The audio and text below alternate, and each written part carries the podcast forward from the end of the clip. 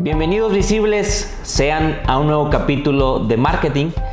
Siguiendo con nuestra serie de la reapertura de negocios, hoy vamos a hablar de un sector que severamente se ha visto afectado por todo este tema del COVID-19 y estamos hablando del sector del turismo y principalmente del sector hotelero. Vamos a hablar sobre las nuevas medidas, sobre las nuevas restricciones, sobre la nueva normalidad que vamos a tener en este sector tanto a nivel empresarial como a nivel turistas. Eh, no olviden suscribirse al canal, darle like una vez que puedan conocer todo el contenido que les vamos a compartir y vamos a ello, visibles. Bienvenido a Marketing, Marketing, Marketing, la plataforma para conversar y debatir sobre la presencia de los negocios en el mundo digital, donde todos buscamos el mismo objetivo, ser visibles. Bueno, no podemos hablar de este sector hotelero sin tener números, sin tener los datos duros. Creo que es muy relevante conocer el contexto anterior a esta pandemia y el contexto actual. Me voy a permitir mostrarles algunos datos importantes que, contextualizarían todo este panorama. Eh, eh, hasta el 2020, del marzo del presente año, Tuvimos más de 6 millones de visitantes internacionales. Debemos de tomar en cuenta que para México el turismo es uno de los sectores principales. De hecho es catalogado igual de importante que el sector petrolero. Entonces el turismo es parte fundamental del desarrollo económico del país. Tan es así que representa el 8.7% del PIB. Esto con información del INEGI.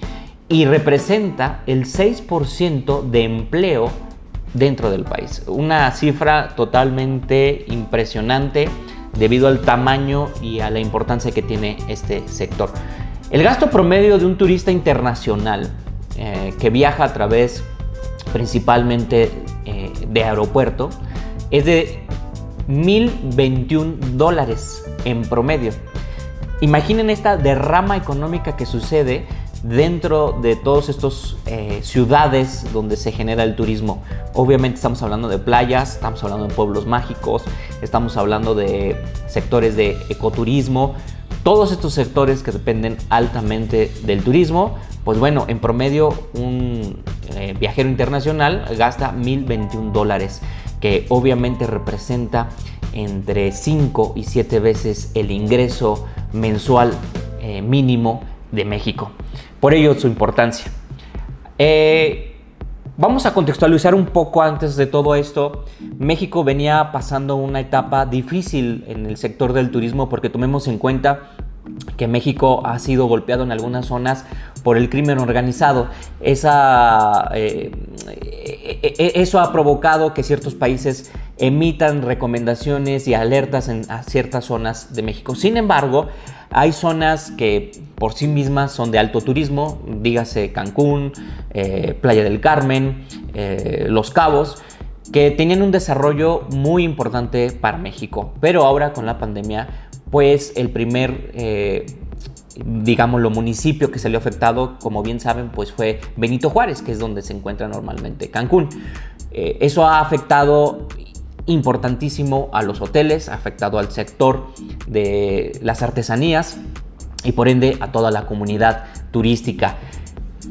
Una vez que tenemos ese panorama, es importante tomar en cuenta qué es lo que va a suceder ahora. La parte más importante y que voy a pedir que la subrayen eh, es la cuestión del Safe Travel. El Safe Travel no es otra cosa más que una certificación que va a emitir la Organización Mundial de la Salud para todos aquellos eh, empresas o agentes de interés que tengan eh, importancia dentro del sector turismo. Y lo que trata de hacer esta certificación es garantizar que los turistas van a poder realizar sus actividades turísticas con toda la seguridad y higiene que la pandemia requiere. Sin embargo, también va a haber una certificación a nivel hoteles y en nivel hoteles se va a llamar Safe Hotel. De hecho, al final del video les voy a platicar sobre las innovaciones que están haciendo cada cadena de hoteles en este sector de la higiene y en el sector que tiene que ver con eh, la gestión de los nuevos huéspedes en nuestra nueva realidad. Quiero platicarles brevemente sobre algunos puntos que vamos a tener que tomar en cuenta que creo que son los más importantes a nivel hotel tenemos que tomar en cuenta dos cosas. Uno, una cosa va a ser la recomendación federal. Dos, otra cosa va a ser la recomendación estatal. Y tres, otra cosa va a ser la recomendación de los distintos organismos empresariales del turismo. Entonces, estas ideas que les vamos a compartir son generales y tenemos que tomar que no necesariamente son limitativas. Vamos a dejar en la descripción toda la información tanto del Safe Travel como del Safe Hotel como las recomendaciones de la Organización Mundial de la Salud para el sector turismo para que puedan tener una idea. También parte importante que quiero compartirles y que vamos a, poder visualizar eh, después de que les lea todas estas recomendaciones que se van a tener que implementar en esta nueva realidad, es cómo la Ciudad de México emitió eh, ciertas eh, condiciones del semáforo y cómo se van a ir reanudando las actividades. Para la reapertura de los hoteles, bueno, lo primero es obviamente que la autoridad local emita el permiso y que la autoridad local haya aprobado que se puede empezar a operar de manera normal, con las limitaciones que la normalidad conlleva, eh, el sector hotelero. Deben desarrollar todos los hoteles un plan de prevención que incluye una acción y lista de verificación para la prevención de, de infecciones y un plan especial. Todos los hoteles deberán tener estaciones antibacteriales de desinfección de manos en todas las áreas del hotel. Tendrá que haber señalización adicionales en áreas para los huéspedes y recordar siempre los protocolos de salud e higiene. Deberá haber siempre disponible un médico las 24 horas, los 7 días de la semana, que deberá brindar atención a todos aquellos huéspedes que presenten o que tengan síntomas del COVID-19. El número de personal que deberá operar dentro de un hotel deberá ser lo más limitado posible, pero tomando como factor que debe de ser el necesario para poder operar el negocio.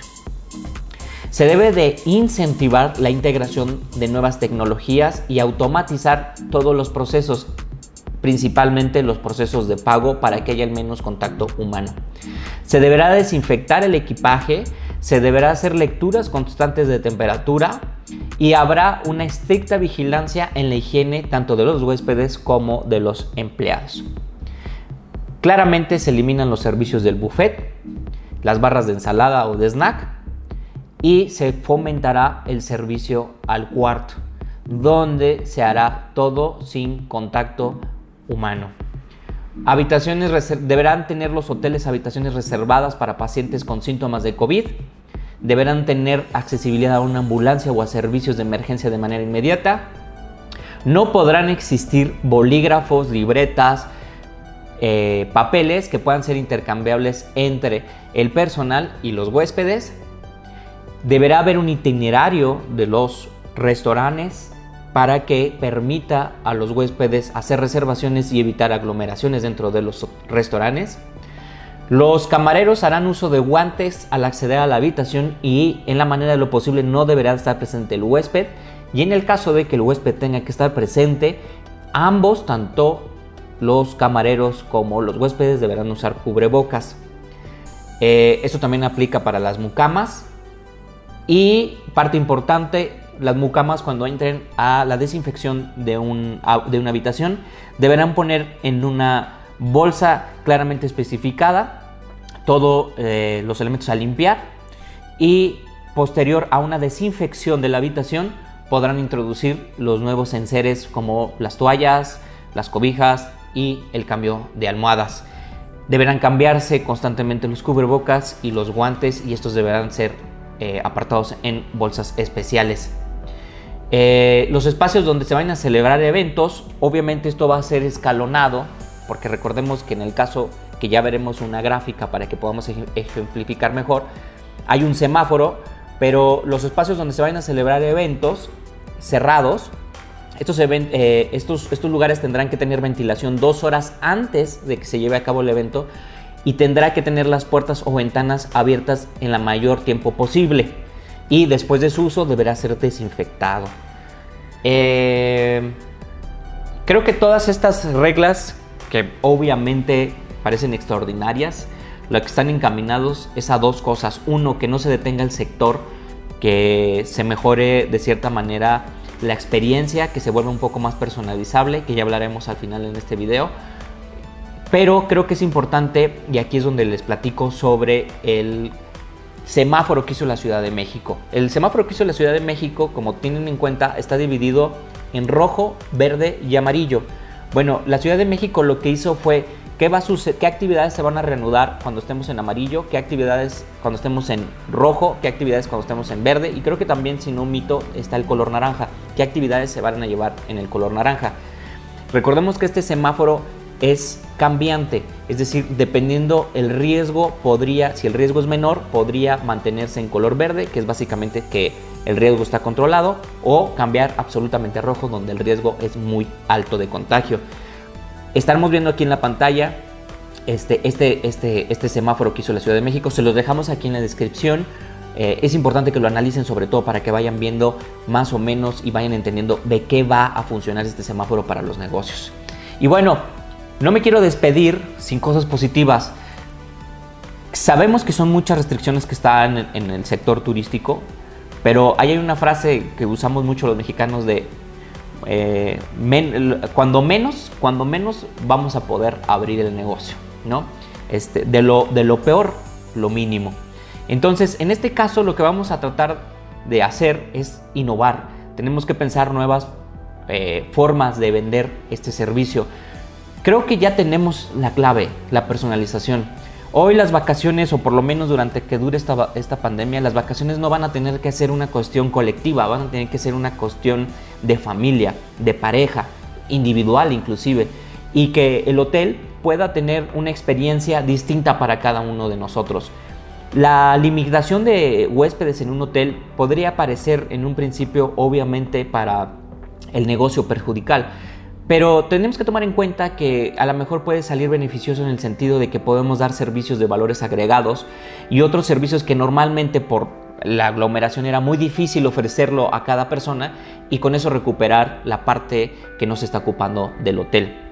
Les pongo un ejemplo, los hoteles de la cadena Hilton desarrollaron junto con la empresa Lyson una implementación donde van a desinfectar todas las habitaciones con un procedimiento de grado hospitalario de tal suerte que van a garantizar a sus huéspedes que no solamente van a tener una buena estadía, sino que van a estar protegidos tal cual con la limpieza que exige hasta los mejores hospitales en el mundo.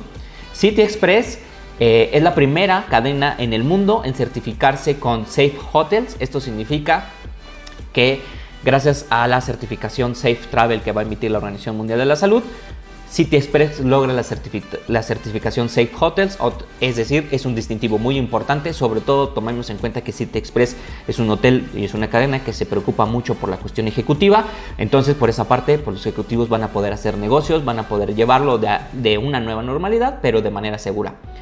La cadena Four Seasons, muy importante, desarrolló la entrega de kits de prevención. Todos los huéspedes van a tener una pequeña introducción sobre cuáles son las nuevas formas de cuidarse y de proteger a los demás y recibirán un kit que incluirá desde cubrebocas, guantes, gel antibacterial que fue desarrollado especialmente para el Four Season, pero que también son una experiencia porque no solamente se van a tratar de dotar estos elementos como de forma clínica, sino que también van a tener un poco de diseño y de interactividad. Y hablando de interactividad, nos vamos con la cadena Melia, la cadena Melia, perdón, eh, ha desarrollado dos partes muy importantes. Uno, va a implementar en todos sus hoteles el uso de pantallas táctiles y dos, a desarrollar toda la estrategia posible a través de códigos QR. Es decir, cuando llegues al hotel, escaneas código QR para ver el menú y poder solicitarlo a través de una aplicación. Uso de pantallas para poder recuperar la tarjeta de tus toallas, para poder reactivar la tarjeta de tu habitación.